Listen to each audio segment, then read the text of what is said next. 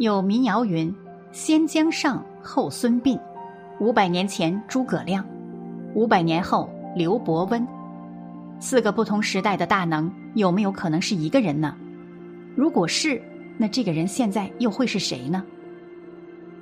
一，从姜子牙到刘伯温的故事。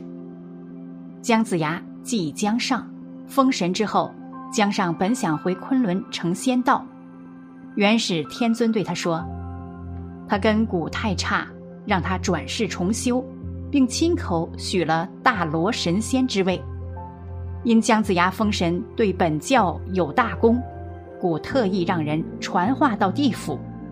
姜尚转世需聪明绝顶，有九窍玲珑心，方能转世。”九窍玲珑心五百年一出，姜子死后一直等到春秋战国时期，九窍玲珑心才出现。姜子牙转世重修为孙膑，这孙膑生下来便聪明非凡，他师父鬼谷子知道他的来历，便是对其极为喜爱。不料木于林，风必摧之。孙膑遭他师兄庞涓的嫉妒，被其算计，弄残了双腿。孙膑后来修道成仙，明了自己的来历，却发现自己双腿已损。如果像这样成仙的话，一辈子只能在轮椅上坐着。郁闷之下，不得不转世。地府按元始天尊以前所说，又让他等了五百年，直到九窍玲珑心再次出现。才又送他到阳间转世，这一世便是诸葛亮。故诸葛亮文有江上治国之才，武有孙膑练兵之道，自比管仲、乐毅。因孙膑被算计受刑，双腿只能坐轮椅，所以转世后的诸葛亮因为前世的习惯，酷爱坐轮椅。后诸葛亮又为刘备所累，火烧藤甲军，伤了阴德，因而。无法成仙，无奈再转一世刘伯温，秉承天意助朱元璋推翻蒙元，成就帝王之业。刘伯温颇有预知的能力。据说朱元璋当吴王的时候，江南发生了一场旱灾。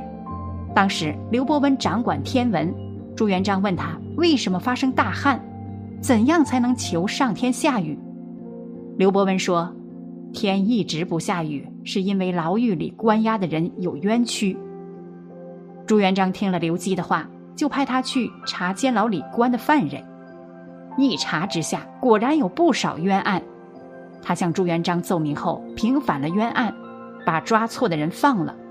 果然不出几天，乌云密布，接着就下了一场透雨。还有一次，明太祖待在内殿，正在吃烧饼。刚吃了一口，内监突报国师刘伯温来见，太祖用碗将烧饼盖住后，将刘伯温招进内殿。礼毕，太祖问道：“先生深明数理，可知碗中是何物件？”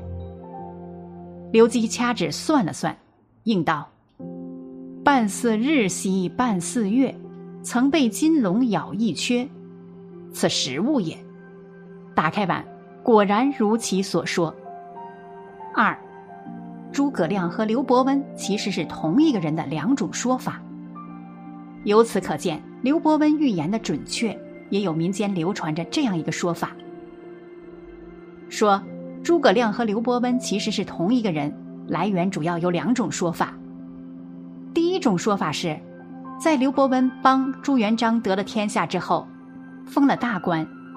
一天，刘伯温无意间经过一座古庙，庙里有座石碑，碑上写着“先姜尚，后孙膑，五百年前诸葛亮，五百年后刘伯温”，使之自己是诸葛亮转世，遂辞官而去。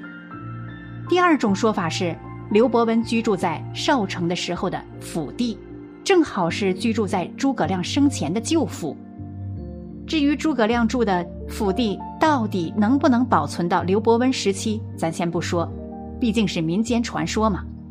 这个府上有一块匾，匾上写着“天下第一人”五个大字。刘伯温看到后就非常不服气，于是就下令让人拆除牌匾。但令人没想到的是，这块匾后面还藏着一块匾，上面写着：“前朝军师诸葛亮，后朝军师刘伯温。五百年前吾之汝，五百年后汝之谁？”刘伯温这才明白其中的渊源。三，刘培忠的经历和智慧。曾仕强曾经在一次演讲中也说刘伯温是诸葛亮的转世。诸葛亮死后去昆仑山修行了五百年，才转成刘伯温。刘伯温死后又去昆仑山两次修道，五百年转成了刘培忠。那么这个刘培忠是谁呢？来头竟然这么大，他又给我们留下了哪些预言呢？刘培忠也是曾仕强的师傅，单名一个辛，字培忠，生于一八八三年，山东临沂人，先祖世世封侯，是山东的一个巨族，生而灵慧，五月就能说话，有过目不忘之能，所以被人称为神童。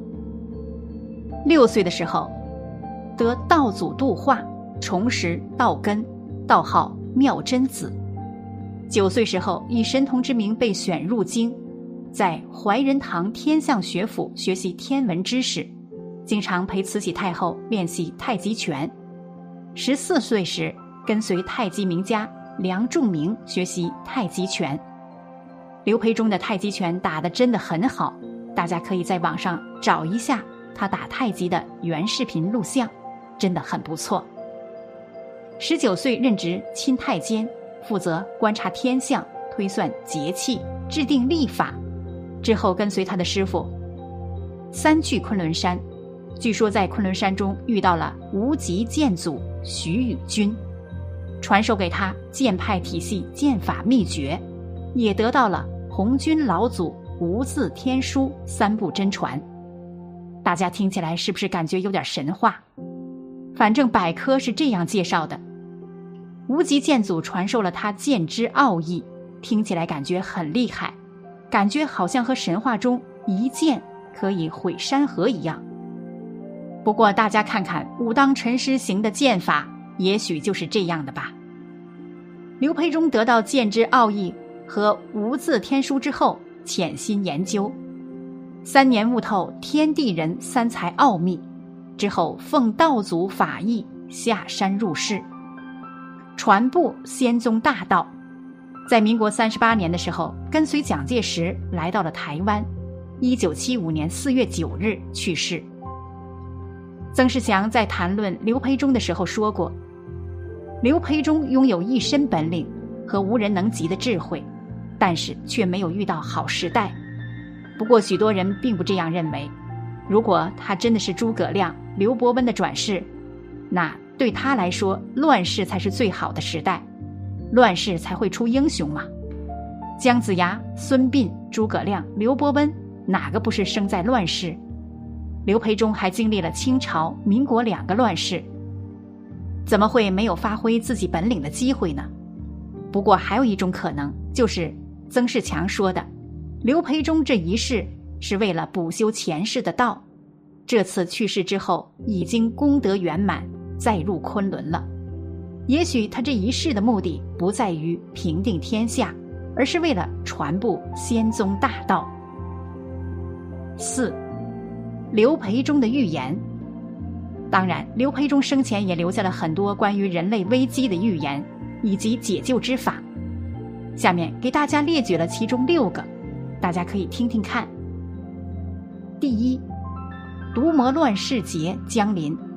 宇宙迷蒙，天地昏，雷声电光十万里，不见日月余星辰，天时浩劫万国愁，龙头蛇尾恶魔休，白马欢庆乾坤定，太平天下乐无忧。第二个，西北红光三千丈，地变海金山海翻，快修真道谨慎参玄，别待西北红了天。有钱难买人见面，遍地哭声宇宙惨，翻天覆地日光没，只闻阴风鬼神哭。不见老僧弥陀念，有人口诵无量佛。第三个，何是大道？何是真？天运时机，天劫临，人心不改，人难在。地水火风，地灭人。大地结束何日完？专看人心道德谦。迷雾红云整七州，处处雷声海浪翻。方分善恶于忠信，实现太平九九年。第四个，天地多变自古稀，八九乾坤都转移。眼看大劫时难过，世间仍有临死谜。未结良田变沧海。十世又怕九世空，再看一切名和利。身为泥土，气为风，天地反常，人何为？伦理道德被磨推，眼观世界已混乱，浩劫将起第一回。红尘滚滚无尽休，世人茫茫不到头，自知为人不长久，及早回头。把道修。第五个，天数大劫慌乱年，时平德孝心莫偏，爱国守人存正义，自有仙佛保平安。天上日损人心变，月漏使得事凄惨。癸丑甲寅天地震，世界损人十之三。水火风劫如泉过，十分之人存二三。给大家提醒一下，这里的癸丑甲寅，离我们最近的就是二零三三年到二零三四年。第六个，玄中之妙妙中玄，奥法导海于移山。若无旧法乾坤守，妙合得过未结年？长生奥秘有何难？全凭乾坤气相连，悟开三才玄真理，逍遥自在紫金仙，功名富贵似浮云，神仙皆怕玉甲银。